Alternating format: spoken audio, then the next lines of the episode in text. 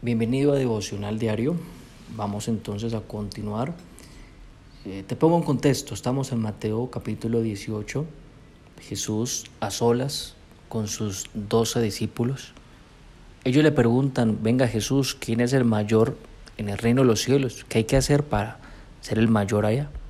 Y bueno, entonces hemos demorado bastante en todo este relato y quiero irme al versículo 19 en el episodio anterior nos quedamos en el 18, Mateo 18, 18.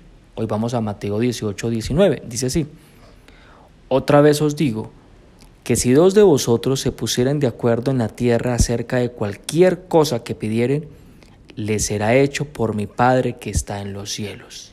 Escucha lo que dice. Venga, si ustedes, si solamente dos de ustedes se ponen de acuerdo, todo lo que ustedes pidan les será hecho. ¡Wow! Interesante.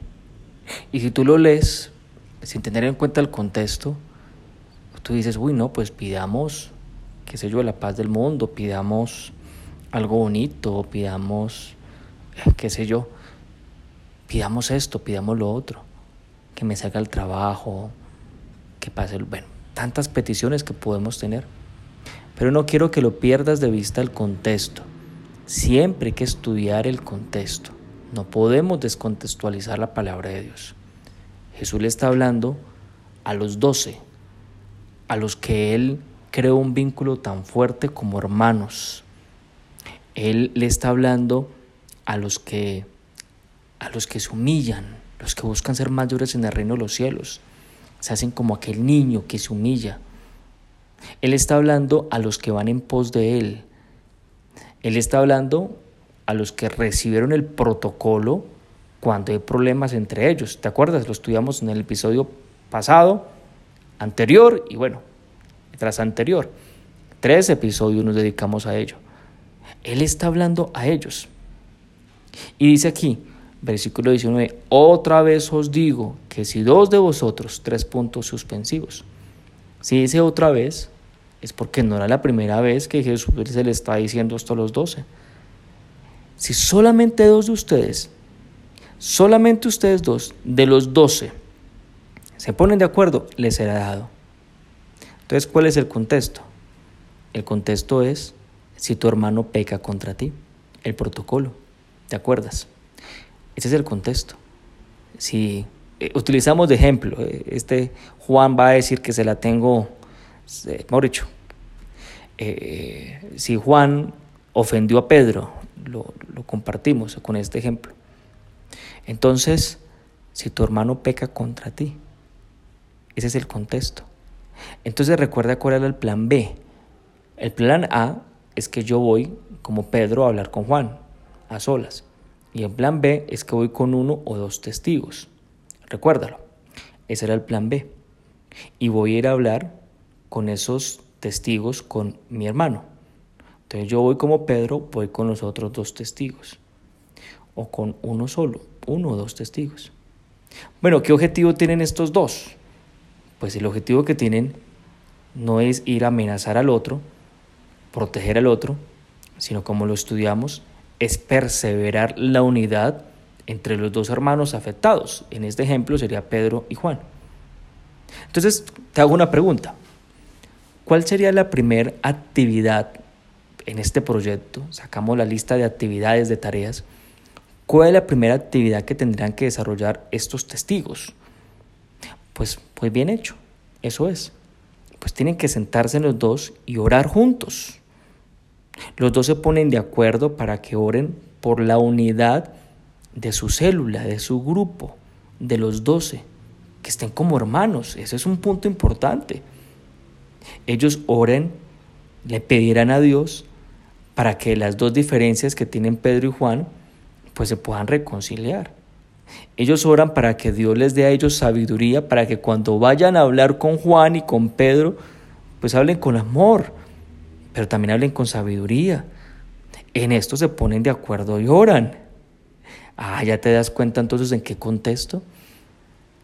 Mira qué interesante. Jesús les responde y le dice a ellos, les será hecho cualquier cosa que pidan. ¿Qué, te, van a pedir? pues amor, unidad, que se restaure las cosas, no, no, una cosa, no cualquier otra cosa, sino en este contexto de la unidad, por favor no lo pierdas de vista, le será hecho todo. Date cuenta y hago hincapié con esto. No es para todo el mundo este versículo, es para un grupo específico, es para los que están bajo un mismo liderazgo, el liderazgo de Jesús. Es para los que aprendieron a amarse como hermanos, es para los que están en unidad, es para los que van en pos de Jesús. Si te das cuenta, tiene un alcance y un límite. ¿Y cuál es? La unidad. La unidad de este grupo. Es necesario que los doce estén unidos. Los doce deberían extender el mensaje de salvación, la revolución espiritual para todo el mundo. Tenían que estar unidos para hacerlo. Si no, pues fracasarían. Fracasarían en esta misión. Jesús sabe que Él se tenía que ir, Jesús sabía que tenía que morir y el futuro de la misión solamente estaría en ellos y tenían que estar unidos. Continuamos con, el relato y la respuesta de Jesús. Mira el versículo 20, dice, porque donde están dos o tres congregados en mi nombre, allí estoy yo en medio de ellos. Bueno, ¿dónde está Jesús? Es la pregunta. ¿Y sabes qué es la pregunta de mucha gente? Venga, ¿dónde está Dios? ¿Dónde está, por favor? Mire lo que está pasando, mira las noticias, mira las noticias en tal país, mira las noticias en tal ciudad, mira el abuso a los derechos humanos, mira cómo está eh, la cultura, mira lo que le están enseñando en las escuelas a los niños, mira lo que está pasando con las mujeres, mira, mira, mira, mira los indicadores. ¿Dónde está Dios? Esa es la pregunta de mucha gente. Pues vuelvo aquí al contexto. Jesús sabía que iba a morir, pero les dice a los discípulos, yo estoy, yo estoy en medio de ustedes.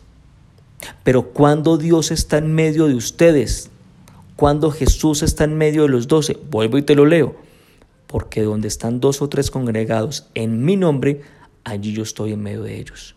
Cuando están dos congregados en mi nombre, ¿haciendo qué? Pidiéndole al Padre, ¿Qué? La unidad. ¿De qué? De su grupo, de su ministerio, de su célula. Ahí, ahí está Él. Pues mira que esto es vigente. Y es vigente para hoy, para ti, para mí. Dios te dio a ti un matrimonio, una familia. Te dio un equipo de trabajo. ¿Qué te dio a ti? ¿Qué tengo que perseverar? ¿Y dónde tengo que estar? ¿Tengo que perseverar en el orgullo? ¿Tengo que perseverar en la obstinación, en que yo tengo la razón? es que me ofendió y tiene que venir a pedirme perdón, porque si no se acaba todo esto, porque no me lo voy a permitir una vez más. Pues siga, siga con eso y va a fracasar. Fracaso cuando no hay unidad. Mira qué interesante cómo lo estamos estudiando. Entonces la pregunta es por qué muchos hijos de Dios y por qué muchos hijos de padres creyentes no quieren saber nada de Dios. Porque aquellos hijos no quieren saber nada ¿Por qué en aquellos países, en la historia del desarrollo del cristianismo, muchos hijos no quieren saber nada de Jesucristo? Porque sus padres con sus labios hablaban de Cristo, pero en su caso no había unidad, había gritos, había peleas, había chisme, había murmuración, gritería, maledicencias, porque no vieron a Dios en medio de ellos, porque no estaba Jesús ahí, porque en medio de ellos no había unidad. Y al no tener unidad, ahí no está Él.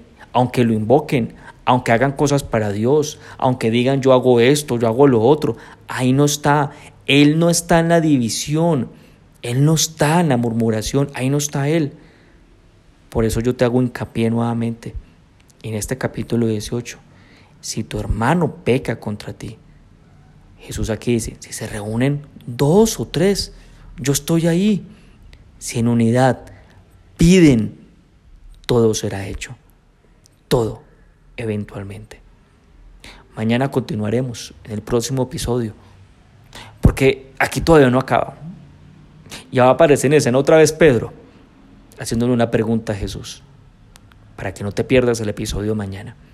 Bueno, ¿tomaste apuntes? Esa es la invitación. Vamos tomando apuntes de esto tan especial. Acompáñame y hagamos una oración entonces delante de Dios en esta mañana. Gracias Padre por la oportunidad que tú nos das de compartir este momento juntos, de poder renovar nuestro entendimiento y comprobar cuál es tu hermosa voluntad para nosotros. Tu voluntad no es la de división, tu voluntad no es el pleito, tu voluntad es la unidad. Tu voluntad es que lo que te pidamos a ti, veremos tu respuesta, porque hay unidad. ¿Cómo pretendemos tener respuesta de ti si no hay unidad? Dígale a Dios entonces conmigo en esta mañana. Yo necesito estar en unidad contigo. Necesito estar en unidad con mi gente con los que tú me diste. Yo necesito, yo necesito que no haya algo en medio de nosotros, barreras. Yo necesito para que tú estés en medio de nosotros. Porque si tú estás en medio de nosotros, somos poderosos. Todo será hecho. Gracias, Padre Dios, por este mensaje para nuestras vidas. Gracias, porque tu palabra derrumba cualquier orgullo, cualquier razón que vaya en contra de él. Te pedimos entonces tu bendición. En el nombre de Jesús. Amén y amén.